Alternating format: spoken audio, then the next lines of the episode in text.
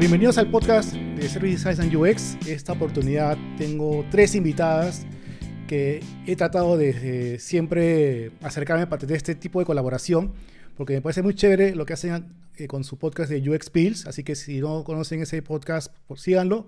Es súper importante conocer un poco más de la categoría, de la industria, así que y son tres chicas súper talentosas que, que ustedes mismos van a poder conocer, así que les doy el pase primero a Andrea para que se presente, y después a Sheila y después a Elba. Gracias, Ubaldo, por la invitación y la intro. Bueno, mi nombre es Andrea Mocayi, trabajo actualmente como Senior Interaction Designer en la UTP, bueno, ese es el título que le han puesto, así en inglés, pero eh, a nivel personal, bueno, me desempeño como UX Designer, ahorita actualmente en, bueno, el rubro de educación, pero anteriormente podría trabajar en distintos rubros como banca, eh, telecomunicaciones, eh, educación también fue mi primera experiencia incluso y bueno, junto a Sheila he podido ver, y él en realidad he podido ver más este rol más freelance y también súper resumido lo que me dedico y muy aparte también con Shay compartimos que pertenecemos a la comunidad de más mujeres en UX. Y por último eh, también me estoy desempeñando, por decirlo así, ciertos fines de semana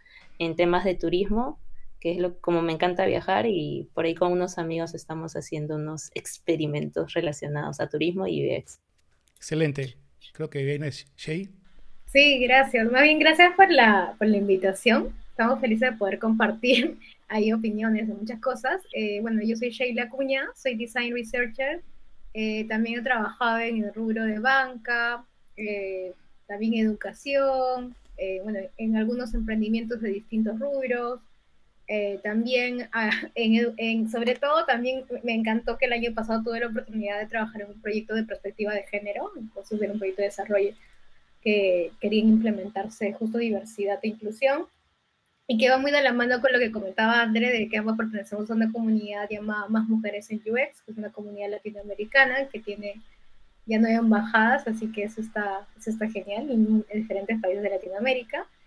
Y también soy voluntaria eh, desde hace ya siete años en un festival internacional de música de alturas, que de ahí, por, tal vez por ahí nazca hay una experiencia de explicar cómo que se trata también un festival y cómo eso conversa con la experiencia de las personas y con el diseño que hacemos. Excelente, ahora con Elba. Ya, bueno, buenas tardes.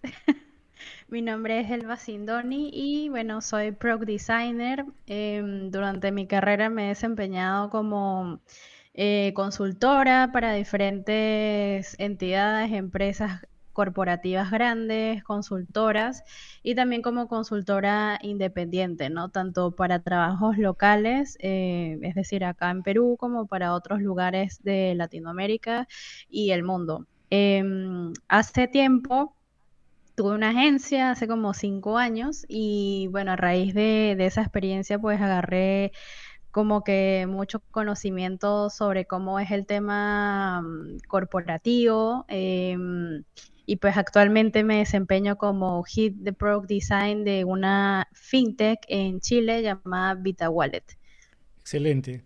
Entonces, ahora que ya, que ya nos conocemos más y que ya la, gente las conoce más, eh, un poco cómo llegaron al mundo UX, porque no hay una carrera ¿no? que salga de la universidad o una carrera técnica que llegues aquí voy a estudiar eh, User Experience, ¿no? O sea, como un poco llegaron ahí, ¿no? Y empezamos igual, ¿no? Con, con Andrea, ¿no? Mm, ya, listo. Bueno, en mi caso, originalmente estudiaba ciencias biológicas, es decir, nada que ver con UX quizás, o sea, biología, eh, pero eh, después mm, me entré al mundo de la tecnología, bueno, dejé los estudios universitarios, tuve bastantes y anteriormente he ido oficios relacionados a quizás el, trato directo con clientes, desde tutora particular, o sea, hacía clases, he sido teleoperadora, he sido cajera, moza, o sea, de todo, pero todo era muy tratado con clientes.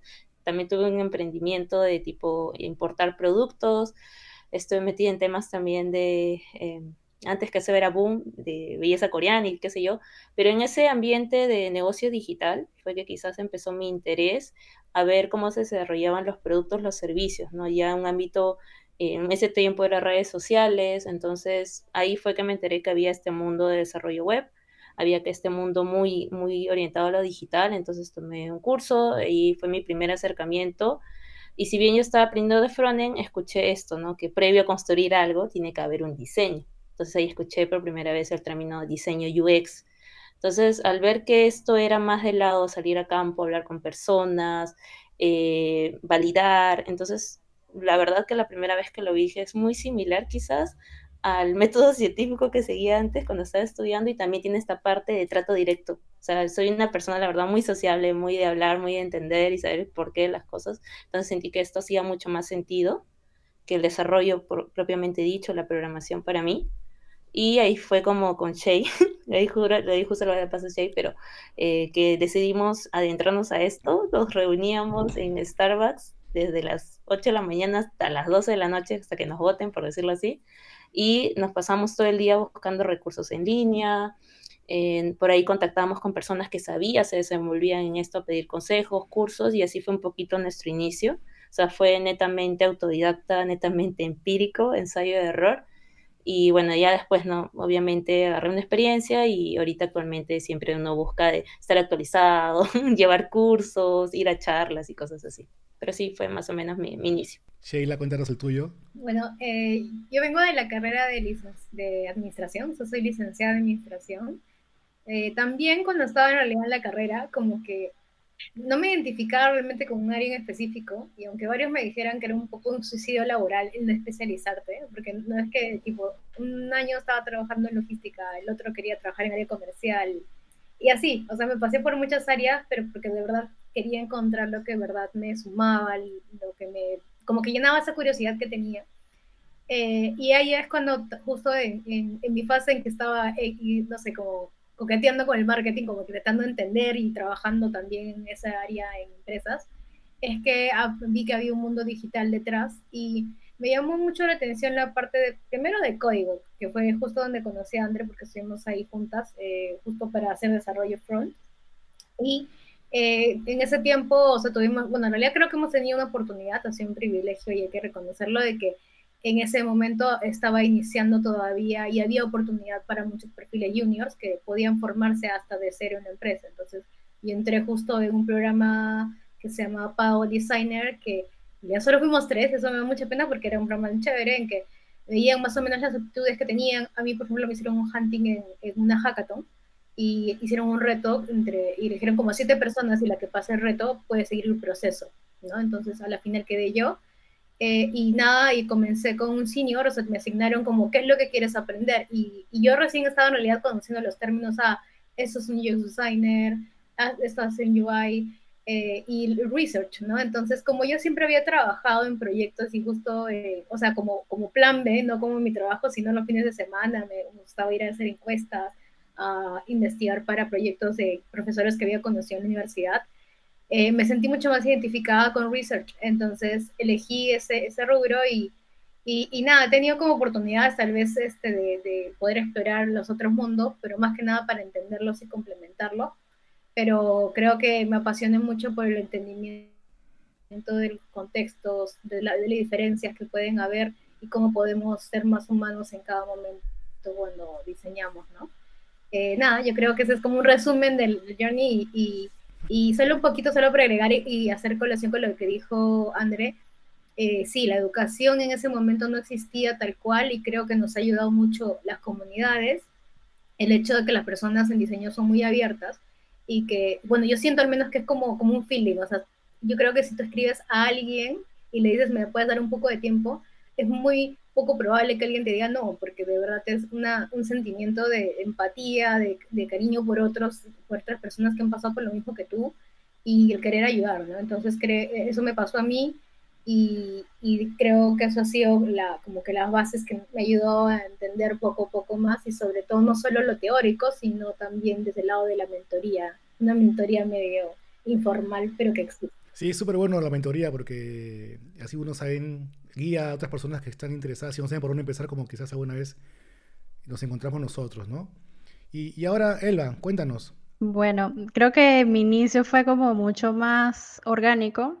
Em, de forma universitaria soy diseñadora gráfica y mi primer trabajo mm, al salir, o sea, literalmente saliendo fue en una consultoría de TI y pues em, ahí vi de primera mano cómo era el tema de, del desarrollo de productos digitales, ¿no? Y, y para ese entonces, pues esos términos de UX y UI no estaban como todavía muy asentados, o por lo menos no en mi localidad, ya que pues vivía en Venezuela.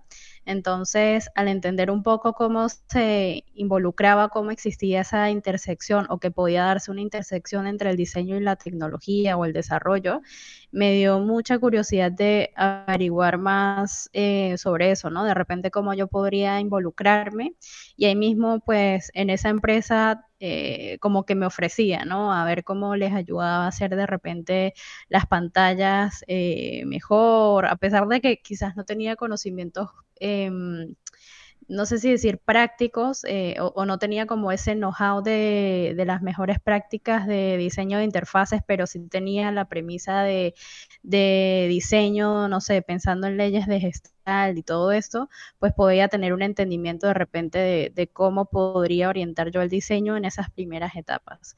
Entonces, a partir de allí, pues la curiosidad fue lo que me llevó hacia donde estoy hoy en día. Empecé con, cursos como Platzi, Coursera, todo lo que encontrara en internet eh, me lo hacía.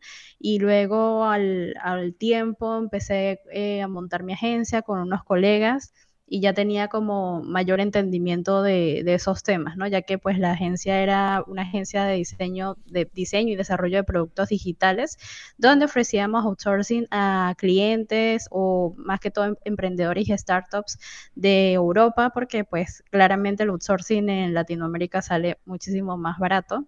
Entonces, em, nada, o sea, todo fue como constante aprendizaje. Yo creo que igual sigo en esa, en esa ruta, en esa ruta, perdón. Y evolutivamente fue donde entendí em, qué era lo que hacía un product designer, ¿no? Quizás con el tiempo era como una UX UI, em, podía involucrarme o moverme entre ambas disciplinas o habilidades como tal y ya luego con el pasar del tiempo y involucrándome más con la parte comercial, con toma de decisiones, pues comprendí cómo era eh, trabajar realmente con el diseño de un producto, ¿no? Entonces creo que ahí es donde di como el salto a definirme como product designer.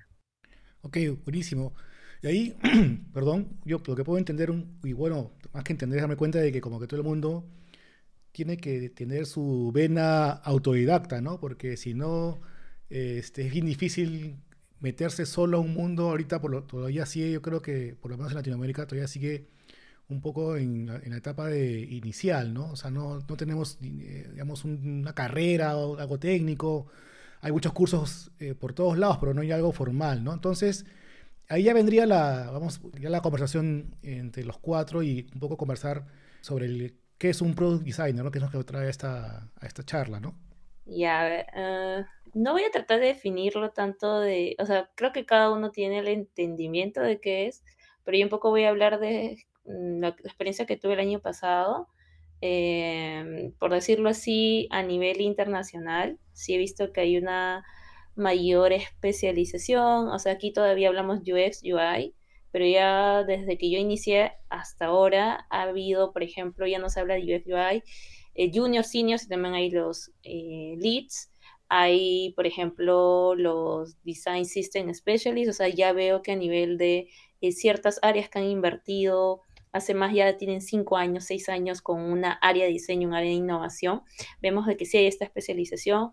Hay incluso ahorita Design Ops, ¿no? O sea, hay personas ya especializadas en Design Ops. Se habla también de personas especializadas en Design Research y así, ¿no? Y lo que sí he visto es que, eh, como, lo está entendiendo el mercado, hablando de manera local aquí en Perú, es el Product Designer vendría a ser el siguiente evolución, el siguiente paso, mismo Pokémon, así, que del UX UI. O sea, ¿por qué? Eh, a nivel de eh, perfil, se entiende el UX UI no solamente aquella persona que se va a encargar del proceso inicial de research, de poder quizás validar esta idea, definir qué se va qué debería ser esa solución, ya sea una app, una web, un producto que tenga puntos de contactos digitales, físicos, etcétera. Pero sí va a ser, eh, este UX también va a tener la chance de poder construir las pantallas finales, ¿no? O sea, queramos o no, todavía hay esta idea de, al final de todo me van a entregar las pantallas, ¿no? Entonces, ah, ya se encarga del, end-to-end del proceso de diseño. Ahora lo que hemos visto y entendemos conforme ha ido dándose la transformación digital, es que ahora, hoy por hoy la oferta son de productos y servicios digitales. Entonces ya no solamente necesitas construirlo, sino sabemos que un producto es algo vivo. ¿No? Que si ya, si ya terminó, o sea, ya realmente el producto fue, ese negocio fue. Entonces vemos que necesitas ya hablar más de un ciclo, de un producto, necesitas entender y de cierto modo también dentro de este, este product designer, eh, poder em, estar en esta mesa para tomar decisiones de estrategia para crecimiento de ese producto, para ir implementando nuevos features, mejorándolo, obviamente escuchando a esos usuarios, ¿no? Entonces, y vemos ahí en un inicio, eh, o cómo lo entendía el mercado este tipo, ah, necesito construir esto, mi UX UI me ayuda y ve todo el proceso, todo en uno. Ahora, ah, ya, ahora yo no solamente necesito construir, sino optimizarme. El product designer se encarga de eso, ¿no? La vida, el end-to-end. Entonces, creo que así es como el mercado lo está entendiendo, e incluso nosotros como diseñadores lo estamos viendo, pero si yo lo veo mirada de afuera, eh, no solamente en realidad un pro designer no es que esté todo el día haciendo el research, haciendo, ejecutando todo, llevando todo como tal, sino eh, siento que es más un puesto estratégico que sí eh, trabaja de la mano con un equipo de diseño pero eh, no sé si ah, por ahí los que no están familiarizados o no, pero hay estos llamados Product Trio, que es una forma de gestión de productos, que no solamente es el Product Designer, está el Product Owner y el Technical Lead, ¿no? Que toman decisiones. Entonces, al menos en el puesto que estoy ahora en mi trabajo, al, ponerme a estudiar entendí que más o menos ahorita mi rol por las funciones que estoy haciendo está que se acerca un poco más a lo que debería ser un product designer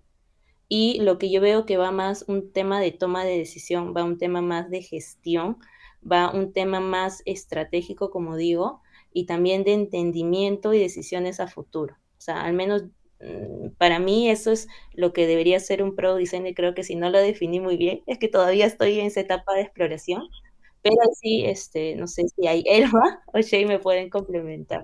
Sí, o sea, un poco construyendo sobre lo que dice Andrea, básicamente el product designer es ese rol estratégico, ¿no? Eh, creo que el mercado actualmente lo que está haciendo es quemar un poco la, profesión o simplemente decir, bueno, el UX y UI es el product designer, ¿no? Esa es como la forma más resumida de, verlo en el mercado y lastimosamente así se está entendiendo, ¿no? Entonces, em, yo, yo podría decir que, tal como dice Andrea, es un rol más estratégico que que gestiona, que piensa en la parte comercial, que tiene el pensamiento de diseño, que tiene la capacidad de entender cómo se construye un producto desde las bases de diseño, que entiende que hay un proceso de investigación, de investigaciones profundas, pensando ya en, research y luego ya en bajadas un poquito, no sé si decir más superficiales con UXers, pero eh, em, es un compendio de, de, habilidades. O sea, no podría decirte, mira, sí, aquí, aquí el curso de la esquina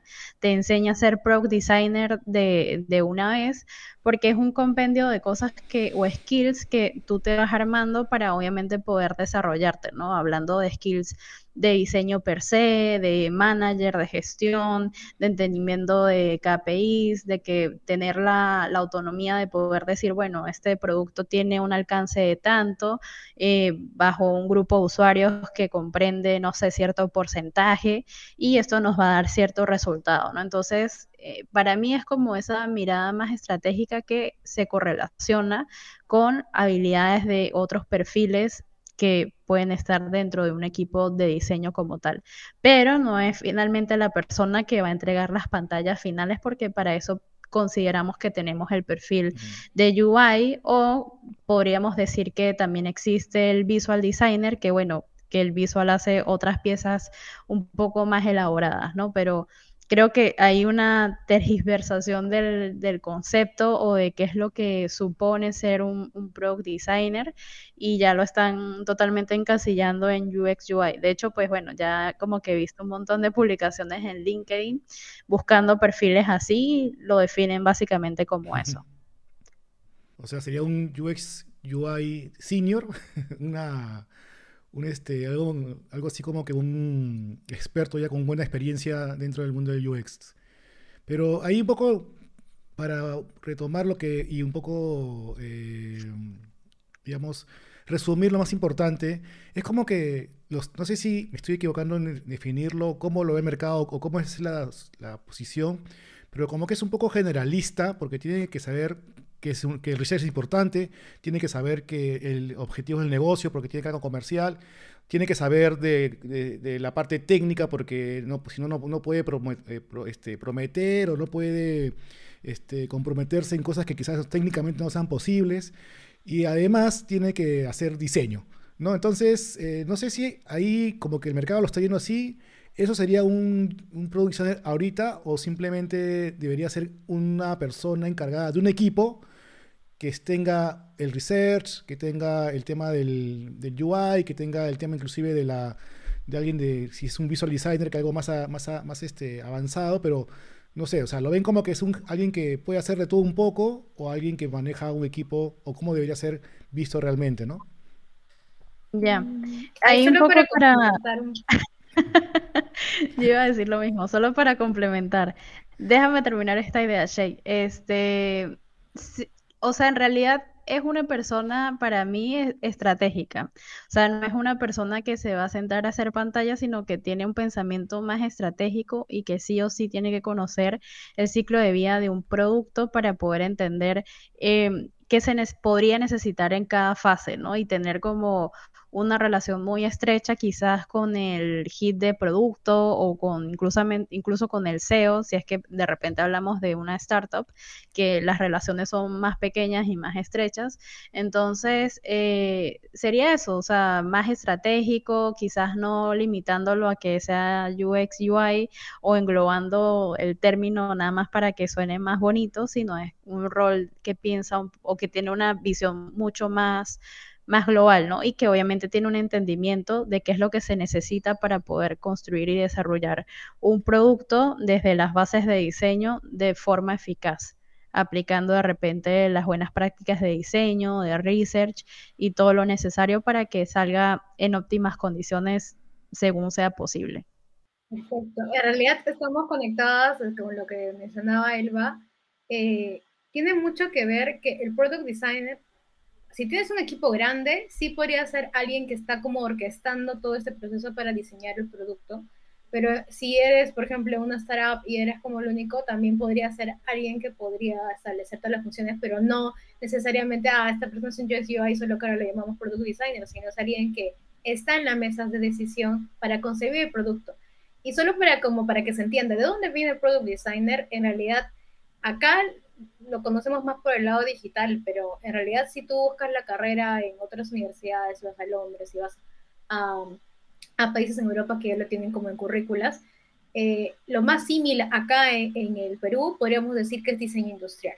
O sea, diseño industrial que fabrica productos y ya sean algo, algo físico, pues, algunos son por servicios, pero o sea, están diseñando algo de cero, teniendo en cuenta con estrategia con el negocio y que de alguna manera también tienen, les enseñan ergonomía, tienen que saber también parte de comercial, porque hasta después tienen que comercial y sacar el, punto de equilibrio hasta del costo de los productos que hacen.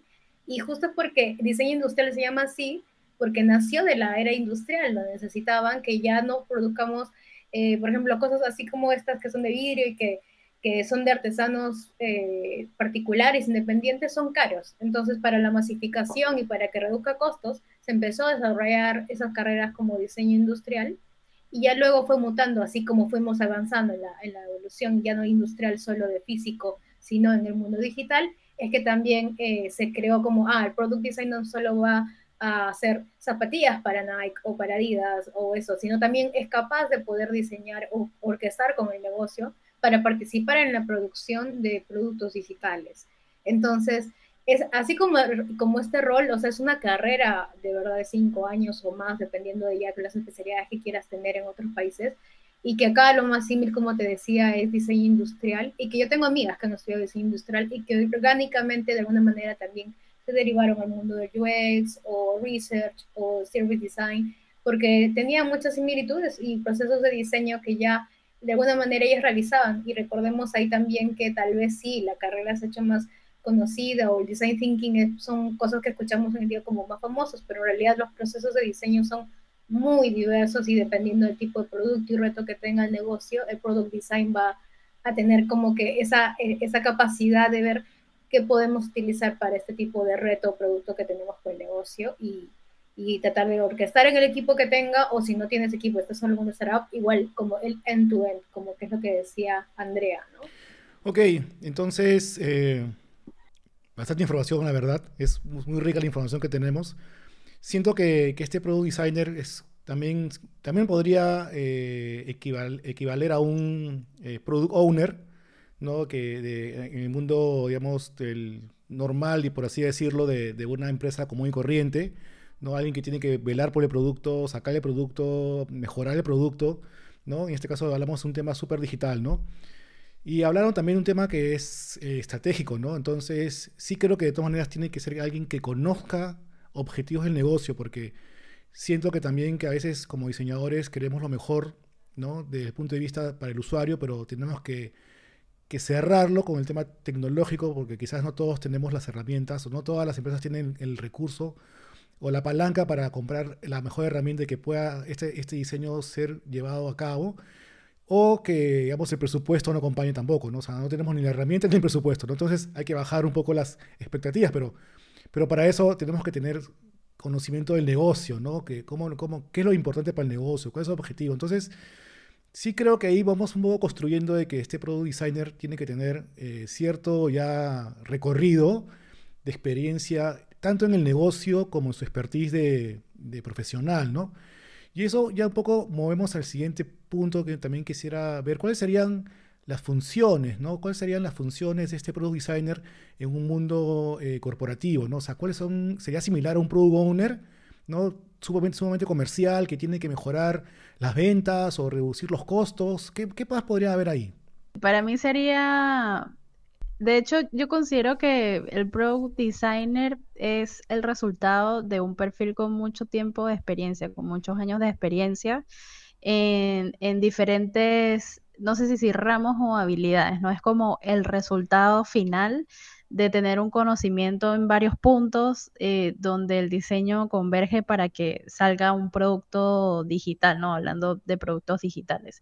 Entonces, ese perfil pues tiene obviamente conocimientos varios y puede tener un entendimiento más amplio de qué es lo que pasaría como en cada estación de trabajo, si es que lo queremos ver como segmentado, ¿no? Y para mí la siguiente transición de un product designer sería, podría ser un product manager o un eh, hit de, de producto, ¿no? Que ya tiene una visión mucho más amplia, o sea, es un perfil de hecho eh, holístico y que tiene capacidad de, toma de decisión basada en el conocimiento para poder aportar y, dar una opinión sensata sobre qué es lo que está pasando, ¿no? Entonces, en cuanto a habilidades, yo creo que es una persona que tiene que ser eh, manager, o sea, que tiene que tener conocimientos de gestión o cómo se gestiona un producto, em, cuáles son las métricas eh, básicas para poder tener mediciones de producto y poder decir, bueno, tenemos éxito o no tenemos éxito en esto último que hemos lanzado, qué podemos hacer para mejorarlo, quizás no desde diseño, sino desde otro punto de vista, otra área del producto, pensando en marketing, comunicaciones u operaciones. Entonces, es un perfil que, que tiene como esa potestad para, para poder comunicar ese tipo de cosas, ¿no? Entonces, para mí lo que es eh, product manager o, el tema de gestión de manager es algo que sí o sí necesita, ¿no? Como dije, pues bueno, es un compendio de cosas, no es como que ya soy UX y UI y ya está, sino para mí es como la chamba de muchos años que ya se ve eh, resumida en, un perfil más eh, holístico. En línea con lo que dijo este Elba, y también un poco retomando lo que estamos hablando, entonces es un perfil que va a estar desde quizás la creación, concepción, crecimiento de ese producto, entonces sí o sí va a tener que estar en la toma de decisión, mejor dicho, participa. Entonces sí debe haber, eh, como dice un amplio conocimiento, o sea, si lo vemos de habilidades y responsabilidades a la vez, sí debe haber un amplio conocimiento de la estrategia, de la visión del producto, o sea, lo que se quiere lograr, ¿no? Pero es más pegado sí a negocio, no diría que tanto PO. O sea, ahorita que, que me pongo a pensar y algo que está dándole vueltas porque actualmente es estoy haciendo eso en mi rol ahora. Entonces, si bien hay este tema de nos reunimos, pero la preocupación también a veces de, a nivel de POV es más, no solo a nivel de producto, sino también a nivel de proyecto. Hay como que esta doble ruta que también tienes que ver los objetivos, en, mi caso es objetivos dentro del sprint, si se llegó, y también pensando que esto va a verse reflejado a nivel de producto, ¿no? Que nuevas cosas implementamos. Y en el caso del product designer va por el lado más de diseño.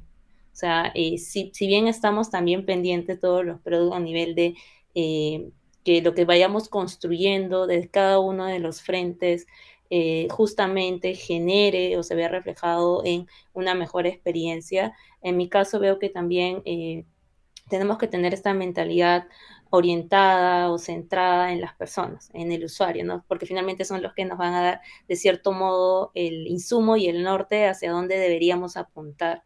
Entonces yo creo que igual debe haber esta habilidad de poder entender y lo que dijo este Elba también concuerdo que es data. O sea, yo en mi día a día ahora convivo con data. O sea, mi preocupación va en los KPIs, las métricas, por qué, qué pasó con el NPS, qué acciones podemos tomar. Entonces, no solamente va a nivel de construcción del nuevo feature, sino también va a nivel de cómo hacemos que ese producto siga creciendo, que tenga eh, mayor aceptación, ¿no? Entonces, sí va también como que, ahora que me pongo a pensar como que divido así la cabeza en dos, uno a nivel de, de, qué estamos haciendo a nivel de construcción y también eh, del mismo producto y cómo hacemos crecer a nivel ya de un producto vivo, ¿no?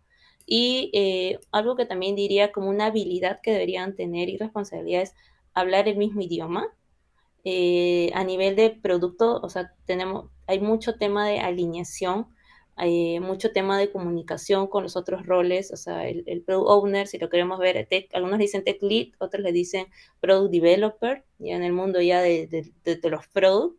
Entonces sí, eh, va un tema mucho de gestión.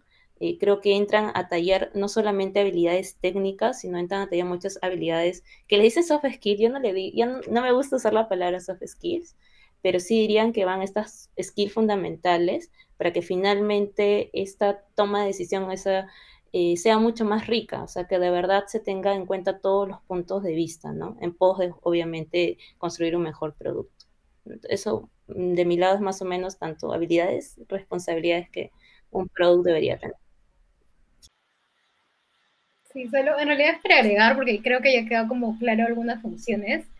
Eh, Sí creo que la diferencia, solo para mencionar con el product owner, es que también a veces nos, nos, asociamos de que necesariamente todos los equipos trabajan con sistemas operativos basados en agilidad.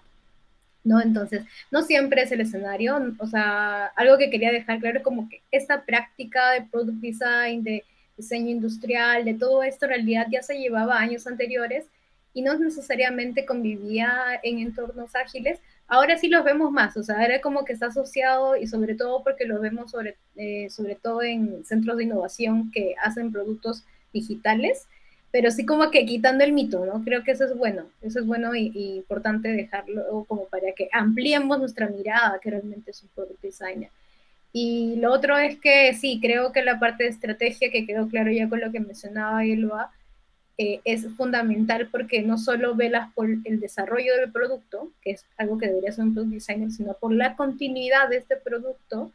Y ahí trabajas de la mano con, pero con distintos perfiles, que ya sean como el de, el de desarrollo que mencionaba Andrea o el del negocio, para que tu frente que es diseño esté respondiendo también a, a, tanto a la parte técnica de factibilidad y a la parte de viabilidad de negocio y que los tres juntos en realidad trabajen para que realmente se obtenga un beneficio tanto para la empresa como para las personas, ¿no? Y estar pendiente que de verdad esto siga sucediendo, ¿no? Y cómo va evolucionando el producto también a través del uso, a través de los cambios de contexto. Eh, es una chamba que nunca termina, entonces sí es algo iterativo. Creo que eso es algo que todavía no habíamos mencionado, pero que el Product Design no es como que desarrolle un producto y ya está, sino que lo que mencionan las chicas es que justamente tienes que hacer eh, tener eh, métodos, herramientas que te ayuden a mapear el desarrollo de ese producto ya afuera. Y segundo, también este, detectar gracias a eso oportunidades nuevas que también te vean una luz para el desarrollo de nuevos productos y trabajar de la mano con otros perfiles. No creo que eso resumiría súper bien lo que ya las chicas han dicho, pero dejarse diferencia de que no confundamos que que un product designer no pueda vivir en un entorno que no necesariamente sean este, gente, eh, eh, equipos que trabajen solo con agilidad. Hay como que tal vez quitar el mito y, y eso ampliar nuestra mirada. Sí, eso es verdad. Yo creo que inclusive se da para otra charla, porque a veces también el tema de diseño y en mi caso por el tema de research no encajan con un esquema de agilidad eh, o un esquema de sprints en una fábrica, ¿no? No, no encajan de esa manera como se ve ahora porque es una fábrica de software, pero como les digo, eso es, eso es para, otra, para otra charla porque en verdad es otra discusión.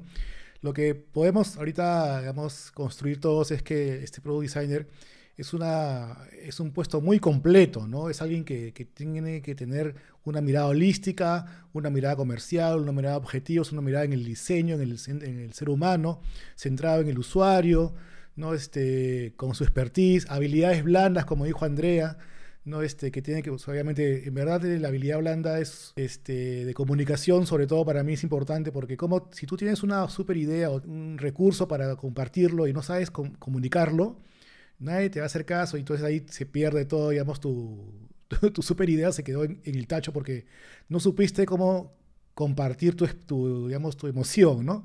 Entonces, esas habilidades también suman para que esta parte, digamos, de la, de Product Designer se complemente, ¿no?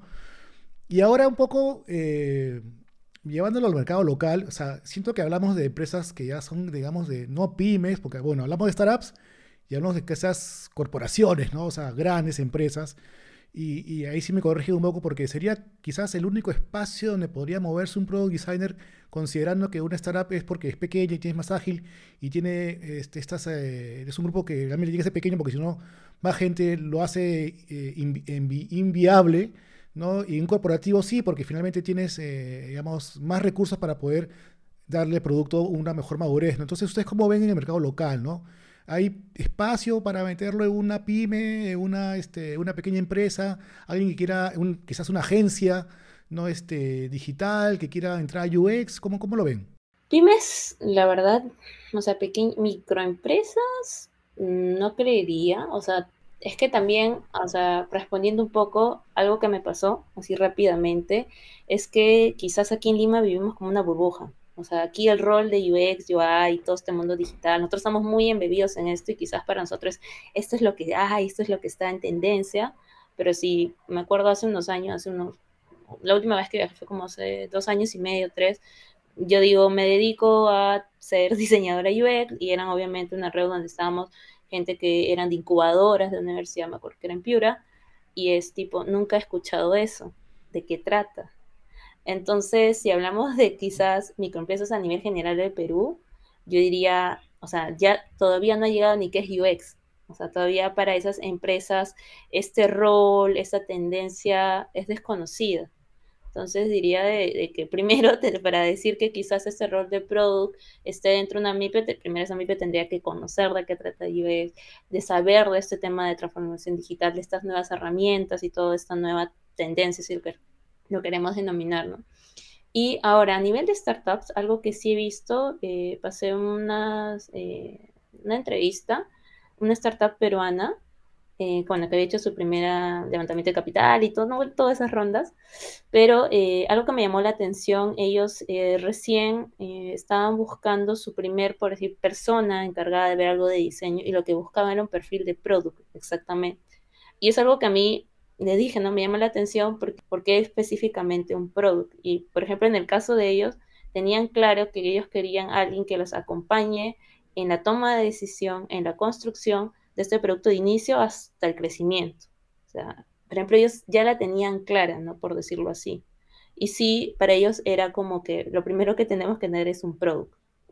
Que alguien que tenga una visión estratégica, porque en el caso de UX, es verdad que UX que obviamente entiende necesidad, puede ser de, del usuario, también puede relacionarte bien de negocio, pero necesitamos ya alguien que tenga esa experiencia y esa mirada, que vaya apuntado a esos KPIs, a esas métricas, a esa data, no solamente el producto en sí mismo de construirlo. Entonces yo diría que va a depender, o sea, eh, por decirlo así, el grado de madurez de ese equipo de, inicial de esa startup, que tanto hayan eh, conocido de estos entornos digitales, de estos procesos de diseño, de construcción de producto. Y ahora respondiendo a la otra parte que mencionabas de eh, cuál sería ahorita el ambiente ideal o ahorita hoy por hoy que buscan. Si hay startups que lo buscan, son pocas, lo comento a nivel de Perú, a nivel internacional, si vemos que, por ejemplo, ves y ves varias de estas empresas unicornio y tú ves que buscan product designer, ¿no? Y product designer seniors o product designer, designer leads, ¿no? Y a nivel aquí de, de, Perú, lo que sí he visto es que he empezado a ver varias empresas eh, de sector de, más que nada, he visto de salud por ahí, eh, de seguros que sí están empezando a buscar products, ¿no? Ya, he visto eso, o sea, hay una tendencia cada vez mayor eh, que cuando en la búsqueda, en LinkedIn, en Get On Board, otras páginas, ya veo el tema de product, ¿no? Product designer.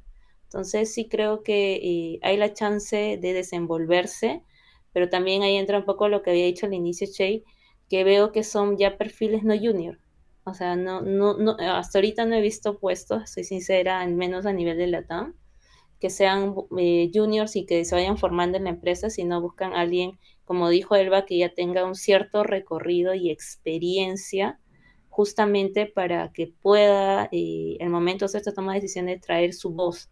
O sea, no solamente es conocimientos a nivel de diseño, sino como decías ahí justo, Baldo, más ya desenvolverse, poder traer a la mesa y de verdad decir, ¿no? Esto es lo que tenemos que hacer por esto y esto y esto. ¿no? Entonces, eh, yo diría que sí hay chances, tanto en nivel empresas grandes, también startups. En pymes sí lo veo un poco más difícil, soy sincera, pero sí creo que hay oportunidades eh, fuera también del mercado local. O sea, fuera sí he visto un montón, soy sincera, y sobre todo para el extranjero también. Pero ahí saben, ¿no? El tema, de, el tema del inglés, ¿no? Eh, yo quisiera agregar un poco a un tema que Andrea ha tocado y que me parece eh, relevante e importante, es la parte de la democratización de, este tipo de, carreras, podríamos decirlo en todo caso, eh, en entidades, no solo privadas, sino también públicas. En otros países podemos ver que hay mayor oferta y, también podemos ver que hay Product Design Juniors porque justamente están estudiando y que es, justo salen, es como si saliera un administrador o si saliera un diseñador industrial de la universidad y puede tener la oportunidad de tener un trabajo como junior a pesar de ser un Product Designer, pero que ahorita nosotros por lo que hemos hablado conceptualmente se relaciona más un senior. Entonces, sí, sí creo que eso es un problema muy fuerte porque al menos en nuestro país, sí creo que varios latinoamericanos que han iniciado con laboratorios de innovación y que justo ahí es donde nacen los roles, es un tema de privilegios y creo que sí es algo que hay que reconocer, o sea, si tienes la oportunidad de haber trabajado o estás trabajando en este entorno, eres privilegiado de hacerlo porque de por sí las oportunidades para ese tipo de roles, por ejemplo, si bien pueden ser abundantes en, afuera o en, general en contextos externos, vas a encontrar barreras, o sea, una de que no, no, no hay, por ejemplo, el idioma, o sea, aún, así, por ejemplo, yo tuviera la experiencia, si no tienes el inglés, puede ser una barrera muy grande,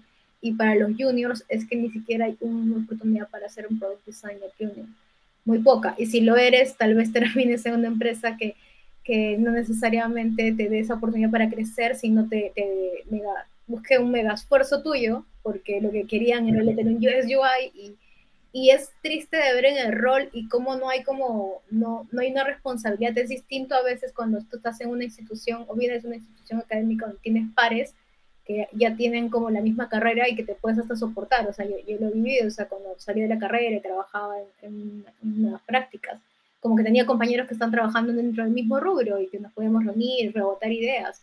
Y eso se puede vivir un poco en las comunidades, ¿no? Y ese es el rol de las comunidades para los product designers, para para cada especialidad de diseño se han convertido en un rol educador informal que justamente está ayudando frente a la brecha que está habiendo de, lo que debería haber como institución educativa general y nacional y que sí hay oportunidades, o sea, hay, hay mercado, es una, una carrera muy pagada, pero por lo mismo también no, no la concibo, no la veo tanto en, en empresas pequeñas, por dos razones. Eh, uno es porque justo no hay como eh, muchos roles y esos roles son como ahorita no, son, buscados, pero y no cualquiera realmente es un product designer como la palabra de, que correcta, o sea, tiene todas las cualidades y habilidades para hacerlo. Y segundo, porque normalmente esas personas cobran bastante. Eso es algo que no podría cubrir una empresa que está comenzando un emprendimiento o una pequeña empresa. Eh, eso afectaría mucho sus costos y que todavía, si es que ellos no han tenido conocimiento y también el contacto que decía Andrea, de saber que el beneficio de tener este rol va a ser una inversión más que un gasto, es otra barrera más. O sea, yo creo que acá es un momento de orquestar a nivel no solo de, ah, desarrollemos el rol, sino que también se tiene que desarrollar en la par de industria y ahí recién como ir confabulando para que eso tenga sentido, ¿no? Orquestarlo realmente. Sí, nada más voy a agregar algo porque creo que lo que se ha comentado está bastante completo. A nivel local, em, yo creo que depende mucho de, la cultura. Eh, sobre todo porque he visto, hablo de cultura empresarial, eh, sobre todo porque he visto que mayormente y, la tendencia es a buscar eh, líderes de UX como para que aborden quizás todo lo que, todo lo que se desarrolla con, bueno, lo, lo hablan más que todo a nivel de desarrollo de experiencia. Y mm, son muy pocas las empresas que yo he visto, al menos locales, que quizás eh, em, conozcan de repente las habilidades y los beneficios de poder contar con un líder de diseño de producto que es más completo bajo mi concepto. Y, en relación con eso, me parece que el desarrollo de, un product designer podría ser mucho más sencillo y, más eh, de crecimiento más rápido en una startup, ¿no? No solamente locales, sino de otros lugares. O sea, mi experiencia, pues yo trabajo en una empresa en Chile y de verdad los ritmos de trabajo son, son, otra, son otro mundo, pues. O sea, un mes de trabajo en una startup son como seis meses porque se va a la velocidad de la luz y la capacidad de experimentación es muy rápida y obviamente entendiendo de que todo eso depende de una cultura que se construye en conjunto, desde el rol de product designer hasta los demás roles como de tecnología, el mismo SEO, eh, comercial, soporte, eh, forman parte de que hacen parte de que esa cultura se pueda desarrollar para que precisamente el product designer pueda tomar como la batuta, por lo menos en mi caso es quien toma la batuta para definir ese roadmap de producto. Porque pues precisamente es un product designer, ¿no? El diseñador del producto. Ok, ya, en verdad me quedó clarísimo después de todo lo que han comentado de, dónde podría funcionar mejor un product designer, sumado a todo lo que hemos hablado de la experiencia, de dónde funcionaría mejor sus habilidades, dónde se enfocaría mejor su, dónde sacaría más el jugo, ¿no? Que una, que una empresa pequeña, ¿no? Entonces, un poco ya para entrar en la recta final, eh, un KPI que ustedes consideren que sea súper importante para que el Pro Designer demuestre que está avanzando en, digamos, construyendo un buen producto y sacándolo adelante, ¿no? O sea, solo un KPI consideren el más importante de todos los que han eh, conocido, han manejado o han experimentado, o quizás que le gustaría ver porque no, lo, no, lo, no lo manejan actualmente, pero que de repente sería importante tenerlo, ¿no? O sea, ¿cuál, considera, no? Y empezaremos al revés ahora por, por Elba. Qué nervios. Este, yo creo que eso es relativo. Eso va a depender mucho de, de, la gestión del product designer, ¿no? Porque por lo menos desde mi rol, yo empiezo con un, de hecho, eso fue una actividad que hice en diciembre, hacer todo un planteamiento de roadmap de todo lo que iba a ser este año basado a través de quarters entonces, eh, desde mi planteamiento como líder de diseñadora, líder de producto Head of Pro Design, para salir un poco de los títulos, es trabajar con objetivos grandes e irlos granulando por sprints o por, sí, por quarters eh, más pequeños para que haya un entendimiento de qué es lo que se espera, ¿no? Y eso va sincronizado con todos los esfuerzos que aplican todas las áreas.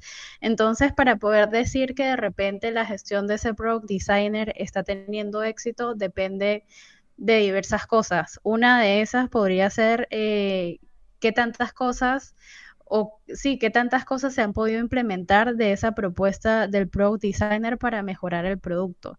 Y segundo, eh, quizás podríamos hablar de una fase de experimentación eh, o incluso de las iteraciones de producto que pueden resultar en la, en la adquisición de nuevos usuarios y también en la conversión de las diferentes características que tenga el producto, ya sea que un producto venda algo de repente podríamos decir, bueno, gracias a esta mejora de producto que ha propuesto el área de, producto UX, eh, podríamos decir que nuestra conversión en la venta de esta, de esta tasa, por ejemplo, eh, ha aumentado un 5%. Entonces, eso va a ir como muy variable o es algo muy relativo dependiendo primero de la razón social de la empresa y segundo de qué cosas propone el product designer en la mesa para decir, bueno, esto es mi planteamiento de qué es lo que vamos a hacer con el producto, vamos a empezar con esto y a partir de las investigaciones y de los insights encontrados vamos a implementar estas mejoras que nos pueden resultar en estos resultados, ¿no? Y muy por aparte también hablar de todo el tema de la experimentación, de por lo menos decidir lanzar pilotos para mejorar algo, para experimentar algo, eso también eh, podríamos definirlo como algunos KPIs de resultado. Yo por el lado de, lo que dice el le doy la razón en que depende mucho del reto, del estadio del producto, porque si tú tienes un producto que recién estás lanzando por primera vez al mercado, tu principal KPI tal vez sea el de la awareness o de los primeros indicios de adopción si ya estás en una etapa de evaluación donde ya estás viendo el rendimiento del producto que ya existe, puede ser satisfacción, puede ser conversión.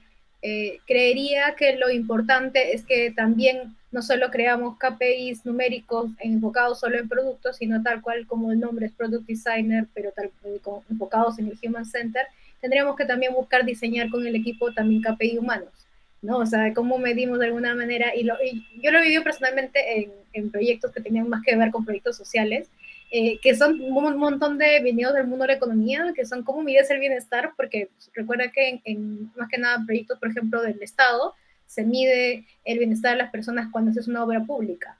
Y hay fórmulas o hay teorías que van detrás de eso y que te ayudan de alguna manera a poder mapearlo. Algo así también se tiene que construir con el equipo y ver de qué manera podemos venir métricas que no solo nos den la parte de, de producto físico, y, sino también humanos centrados, o sea, que estamos construyendo para ellos, también KPIs humanos, ¿no? Entonces, creería que es un trabajo de equipo y, y te depende de contexto y también de otros perfiles que nos puedan apoyar según el reto que nos dé. Si es una obra pública, pues económico, es que eh, gente de economía, ¿no?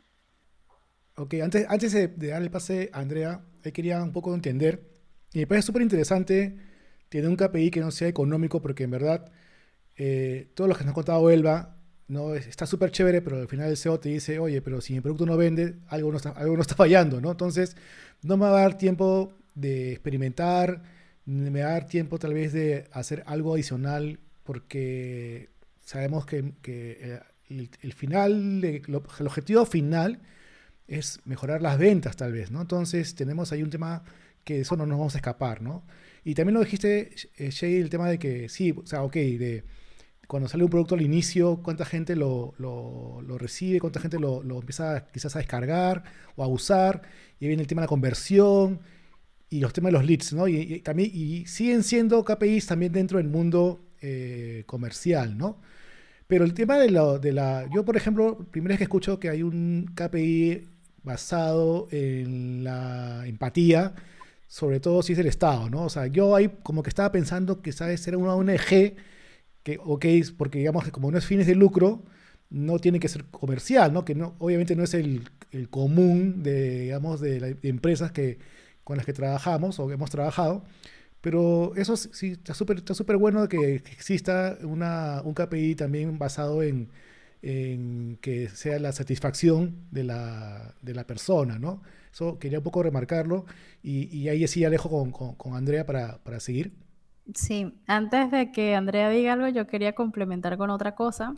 Eh, si bien es importante o la finalidad de un negocio es poder concretar ventas o ganancias, obviamente para sostenerse en el tiempo, eso es algo que viene en definitiva como consecuencia de haber hecho una labor en el producto pensando en usuarios, ¿no? Donde se logra un punto de equilibrio y sea lo que tú, sea lo que sea que tú hagas para que el producto mejore, hablando de, no sé, temas más superficiales como la interfaz o de repente la propuesta de, no sé, de, negocio, que eso en definitivamente impacta con las ventas, eh, todo eso genera como consecuencia lograr esos números que el negocio está buscando, ¿no? Entonces, em, yo creo que una cosa va de la mano con otra y ya cuando de repente em, los directivos, como por darle un nombre, lo entienden, el foco va a ser mucho más centrado en, esos usuarios más que en conseguir dicho número, ¿no? Quizás por dar un ejemplo, cuando yo empecé en esta startup eh, hace dos años, em, el número de usuarios activos era de 3.000. O sea, eran muy poquitos usuarios. Y el objetivo a final de año era conseguir 10.000, 10.000 usuarios. Entonces, a raíz de diferentes esfuerzos, eh, esfuerzos de, hablemos de marketing, también la dirección que tomó negocio en cambiar la propuesta de valor, también la dirección que tomó producto en mejorar eh, cosas iniciales como las interfaces y todo esto para empezar a generar un poco más de buena experiencia de navegación efectivamente se logró ese, ese número objetivo de los 10.000 usuarios, ¿no? Y ya incluso pasados dos meses se pasó a 15.000 usuarios. Entonces, yo creo que es también un poco alinear los esfuerzos en conjuntos de todo lo que involucra producto, no pensando solamente en lo que es diseño, sino que es un trabajo basado en la sincronía. Entonces, yo creo que es, esa es como la definición o, o ahí es donde podríamos decir que podríamos tener un KPI en conjunto, que pues va a depender eh, específicamente de ese objetivo que el negocio quiera cumplir. Ahora sí, Andrea, dale pues. Mm, yo iba a decir ahí, en línea de lo que han mencionado, es que en realidad a nivel de equipo, o sea, hablando, sabemos que hay un equipo que se dedica al producto, es el objetivo. O sea, es muy similar quizás a como el trabajo que has mencionado, Elba, es algo también como más o menos, yo ahorita lo estoy viendo y, y desarrollando, o sea, se habla de objetivos por quarter, eh, tener claro cuál es ese roadmap, ¿no? O sea, hacia dónde estamos apuntando. Pero también en mi caso eh, tenemos a nivel de productos se tienen releases, entonces a nivel de funcionalidades también tenemos que definir qué nuevo queremos lograr o cómo esa nueva funcionalidad va a impactar. Entonces, si hablamos de métricas también, ¿cuál sería esa métrica? En realidad no es que vea solo una, al menos yo lo veo así, sino tenemos métricas de producto, que pueden ser usuarios activos, hay time to market, qué sé yo, hay de clientes como que es el NPS, Satisfaction, y bueno, hay un montón más, pero o sea, hay de producto, hay de cliente, hay de tecnología, como tiempo de respuesta, el tiempo de carga, hay las propias de negocio, ¿no? Que es, no sé, market share, eh, hay también la de empleado, que era justo lo que mencionaba Sheila, a nivel de equipo también es importante porque finalmente es el equipo el que construye, ¿no? Ese producto. Entonces, eh, yo diría que de todas esas, eh, a nivel del objetivo que nos estamos planteando también como equipo, seleccionar cuáles me pueden dar eh, la información necesaria para seguir haciendo esta toma de decisión. O sea, que me van a permitir saber si yo estoy cumpliendo o no ese objetivo. Y obviamente en el tiempo, con esas eh, métricas iniciales, puedo ir adicionando más. No puedo ir, como dice, él va a ir granulando más, ¿no? Y también algo que es importante y algo que no sé si estaré hablando piedras o no, y después voy a buscar más información, es que algo que he entendido más o menos es que si bien tenemos métricas como tal, pero la métrica sola no te da la historia, o sea, sí es un indicador importante, pero en muchos casos hay que hacer un entendimiento y profundización. O sea, tenemos que entrar más a detalle. Le doy ejemplo. Puede ser que hemos lanzado una nueva funcionalidad y a nivel de usuarios y nuevos activos, esto se ha mantenido. Pero si lo veo a nivel de NPS, es tipo, se fue al suelo mi NPS, ¿no? O sea, hemos tenido nuevos usuarios, pero tal. Entonces, ahí, si yo veo solitas esas dos métricas, no me están dando la historia completa. Entonces, ahí sí tengo que ver qué otra métrica y también profundizar. En mi caso, o lo que hacemos ahorita en el producto que estoy es eh, llamar, por ejemplo, en ciertos casos a detractores, poder entender el por qué. O sea, hay esta parte cuanti, pero que va a la par de la, parte cualitativa. Entonces, eh, yo diría que no se puede tomar como un solo indicador. Creo que ese es justamente uno de los errores más comunes que, que un equipo puede hacer a nivel de producto, ¿no? Solamente tomar uno, porque en realidad no te va a permitir gestionar bien esa toma de decisiones, ¿no? Entonces, yo diría eso, o sea, no tengo respuesta, cuál sería el, primer indicador a tomar, sino diría que es una decisión que se, debe tomar, como dijo Estelva, a nivel no solamente de diseño, sino también a nivel de productos, es decir, de los tres frentes, ¿no? Negocio, tecnología y, diseño como tal. Sí, este, está súper bueno la parte de la de cómo también usar los, clásicos, el clásico NPS. Yo, por ejemplo, el NPS, eh, si bien es una herramienta, eh, yo a veces trato de complementarla, como por ejemplo el esfuerzo, ¿no? El, el esfuerzo, el CES, ¿no? Porque a veces nos da más información el esfuerzo que, que les, generó hacer la tarea, puede ser comprar, puede ser contactarse con un, con un, asesor, puede ser este, poner el carrito, que la experiencia final si recomiendo no, porque te pierdes justamente cuál fue el dolor más, más común. Pero bueno, eso es, digamos, otro, otro KPI de, Customer Experience, pero está súper bueno porque eh, complementa un poco la, la, de agregarle otro KPI más a, a, lo que estamos conversando, ¿no? Y un poco ya para, para cerrar, eh, unas palabras finales tal vez, ¿qué podría alguien que quiere empezar a enfocarse en ser product designer, dónde podría aprender? O sea, hablamos de mentores, hablamos de alguien que te conoce y se juntaron, como ejemplo, como decía Andrea, con Shay en Starbucks, pero aparte de, alguien conocido que dice, oye, tú, enséñame tu, tu, trabajo, ¿no? ¿Cómo lo haces? ¿Hay algo adicional que puedan, no sé, eh, consultar? Mm, personalmente, hay, yo podría recomendar un curso que llevamos con André de Udacity, que es una plataforma que no, tiene cursos como, como free y otros que tienen pago. Pero justo hay un curso de Product Design que es como introducción al Product Design, muy enfocado a lo digital, pero creo que es una gran, un gran inicio si quieres entender hasta qué roles existen, ¿no? Porque te explican qué roles hay en los equipos de tecnología, que hay IPO, que hay personas que trabajan en negocio, que hay developers que trabajan contigo, cómo verlo desde perspectiva de negocio. De verdad que está muy completo y lo que más me gusta es que tiene como hasta entrevistas de personas que trabajan en el rubro de emprendedores, de, de CEOs de startups, de diseñadores que trabajan en diferentes rubros.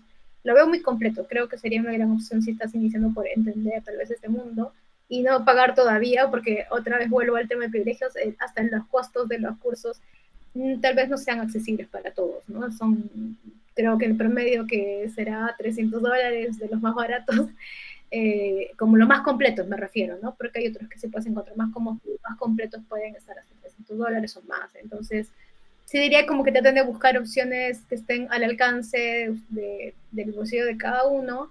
Eh, aprender en equipo, creo que algo que aprendimos con André y con Elba cuando estábamos justo en el reto de armar cursos, porque en un momento dictamos las tres juntas, era que la capacidad de aprendizaje se realiza siempre y cuando, no solo cuando tú lees y cuando entiendes y cuando compartes, sino cuando tú mismo enseñas, ¿no? Entonces, eh, eso de aprender en equipo suma mucho porque así te vas formando también el pensamiento crítico que vas a necesitar más adelante en tu trabajo.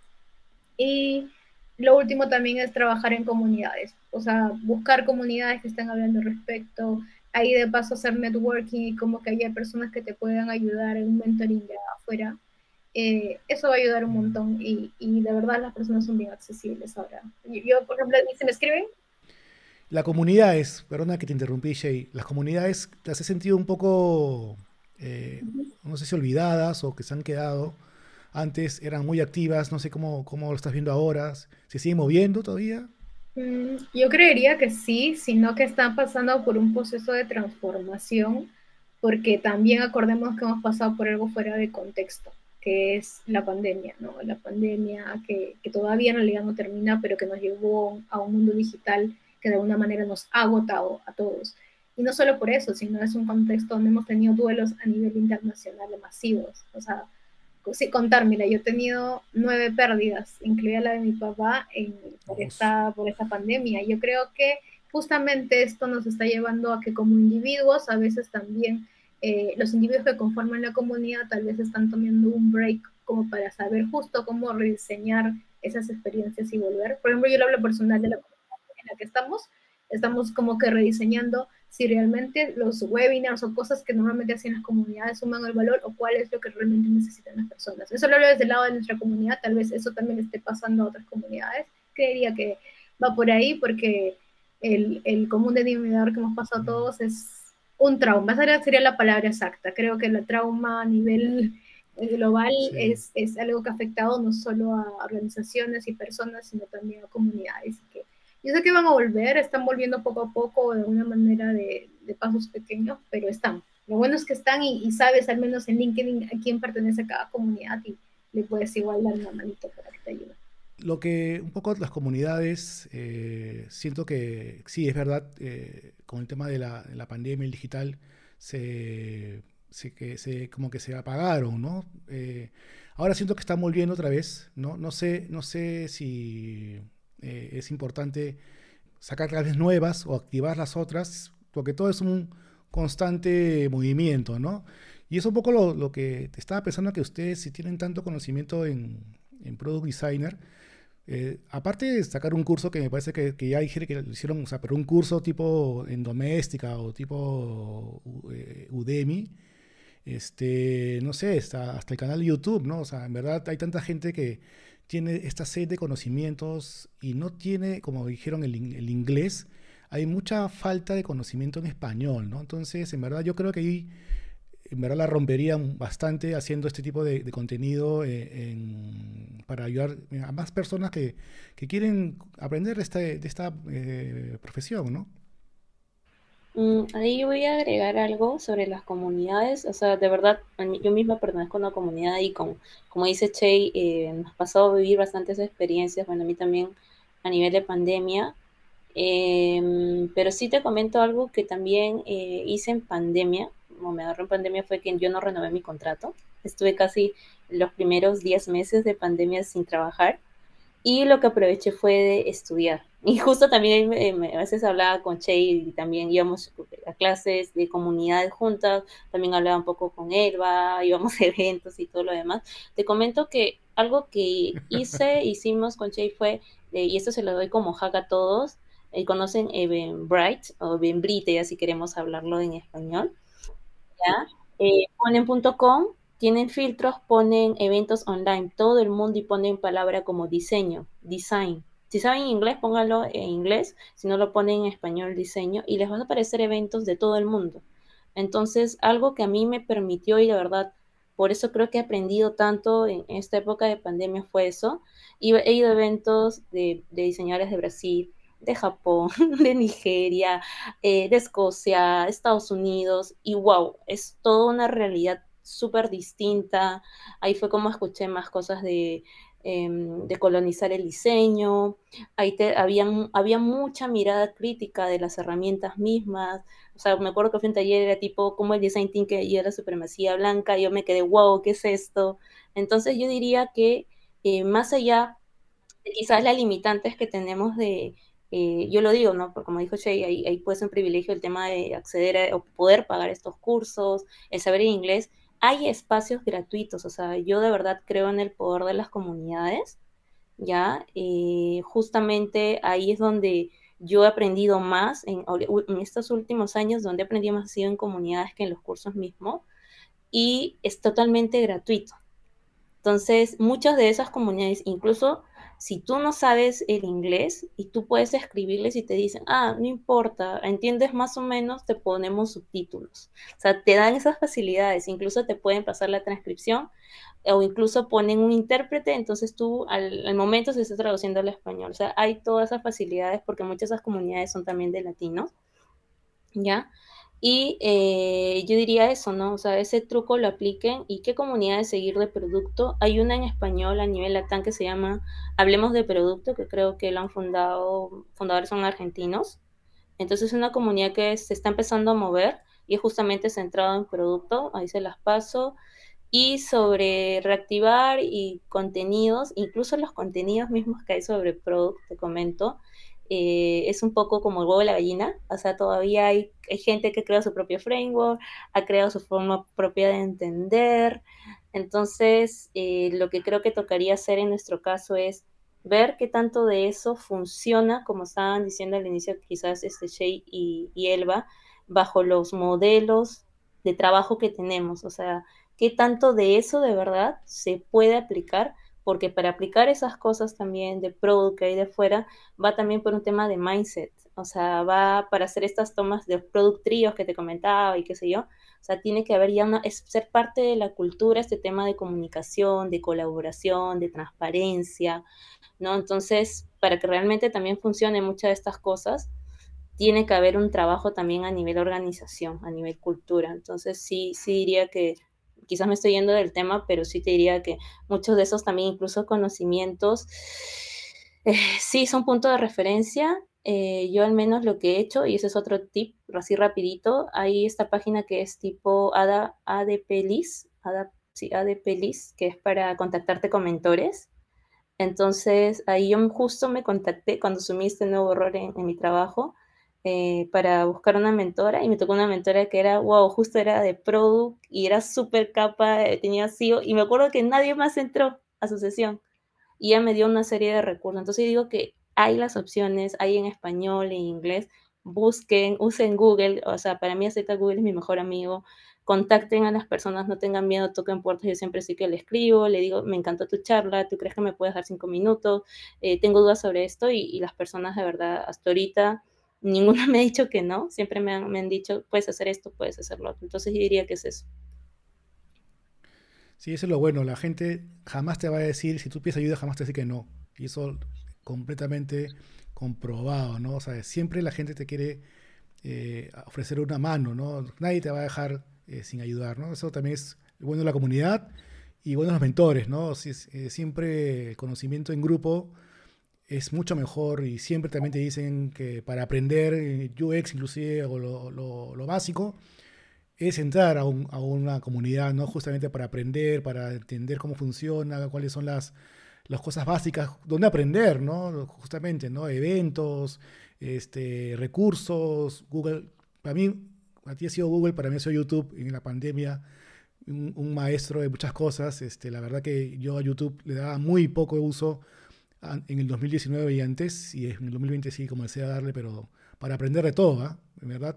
Y empezamos, por, como en mi caso, por la cocina, ¿no? Por el tema de que no podíamos hacer más que cocinar nosotros mismos, ¿no? Pero así empezamos ya explotando temas digitales. No sé si, chicas, ustedes quieren alguna palabra final, voy a para cerrar el podcast.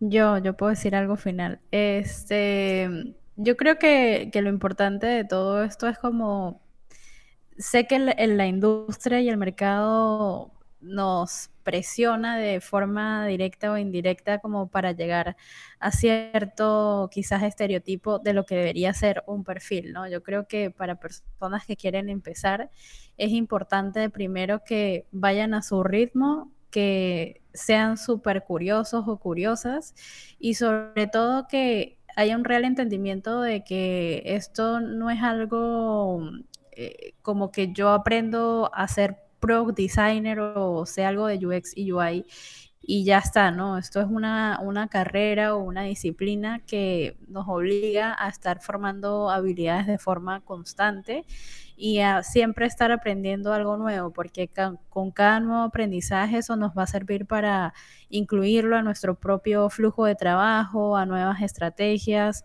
y a, nuevas cosas que nosotros mismos queramos experimentar. Entonces, entender esas tres cosas, primero no presionarse, segundo la curiosidad multiplicada por mil y tercero siempre aprender y aprender con ganas y tratar de internalizar toda la información, o sea, tratar de, hacerlo siempre a nuestro propio ritmo y no con el foco de encajar en un sistema porque pues eso va a ser muy relativo del sitio donde vivamos. Entonces, eso. Buenísimo. Y sitios por aprender hay un montón. Así que eh, yo me he divertido mucho porque he aprendido bastante, los recursos que han dicho son excelentes, en verdad este, ahí les voy a decir después para que me los pase para poder publicarlos. Y nada, ojalá que podamos tener de nuevo la, conversación de otro tema futuro y me encantó mucho tener este espacio con ustedes. ¿no? Eh, ya mi agradecimiento profundo y espero volvernos a ver más adelante.